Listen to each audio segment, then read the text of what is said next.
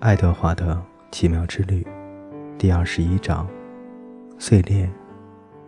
这家小餐馆叫尼尔快餐，店名是用红色霓虹灯组成的字母排列的，时亮时灭。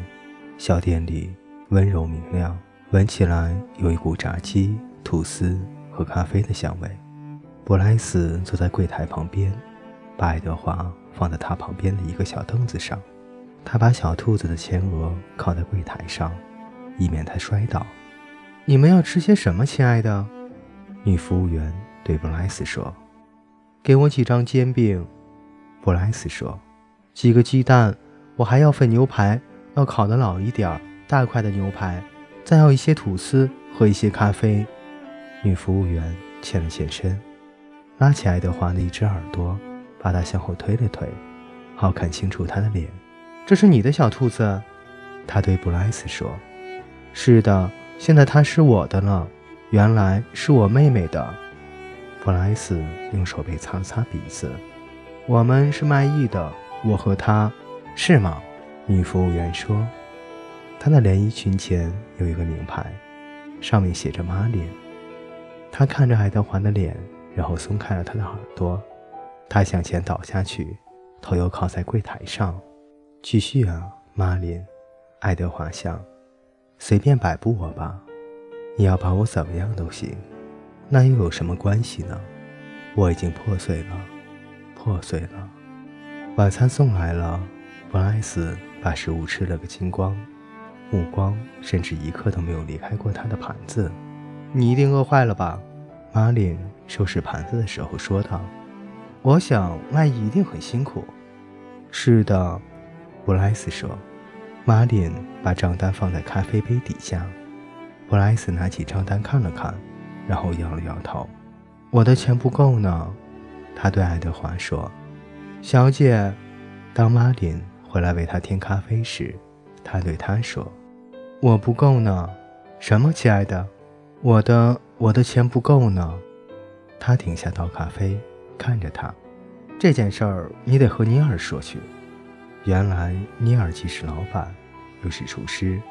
他身材高大，长着一头红发，面红耳赤地走出厨房，手里拿着把刮刀。你饿了才到这儿来的，对吗？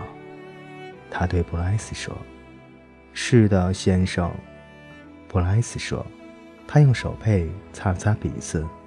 你点了菜，我把它们做好了。玛琳把它们端给你，对吗？我想是的。布莱斯说：“你想？”尼尔说：“他把刮刀啪的一声放在柜台上面。”布莱斯跳了起来：“是的，先生，我的意思是说，不，先生，我把吃的给你做好了。”尼尔说：“是的，先生。”布莱斯说道。他把爱德华从凳子上面拿起来，紧紧地抱着他。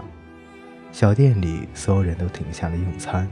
注视着男孩和那只兔子，以及尼尔，只有马林把目光转向了别处。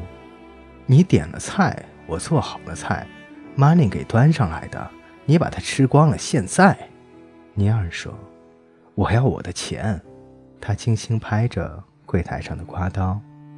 布莱斯清了清嗓子：“你见过小兔子跳舞吗？”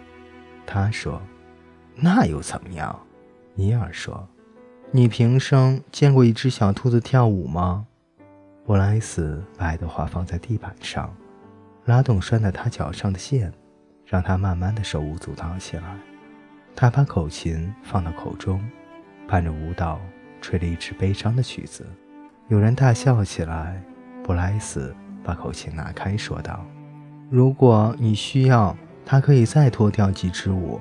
他可以用跳舞来付我的饭钱。”尼尔盯着布莱斯，然后他二话没说，就一把抓住爱德华。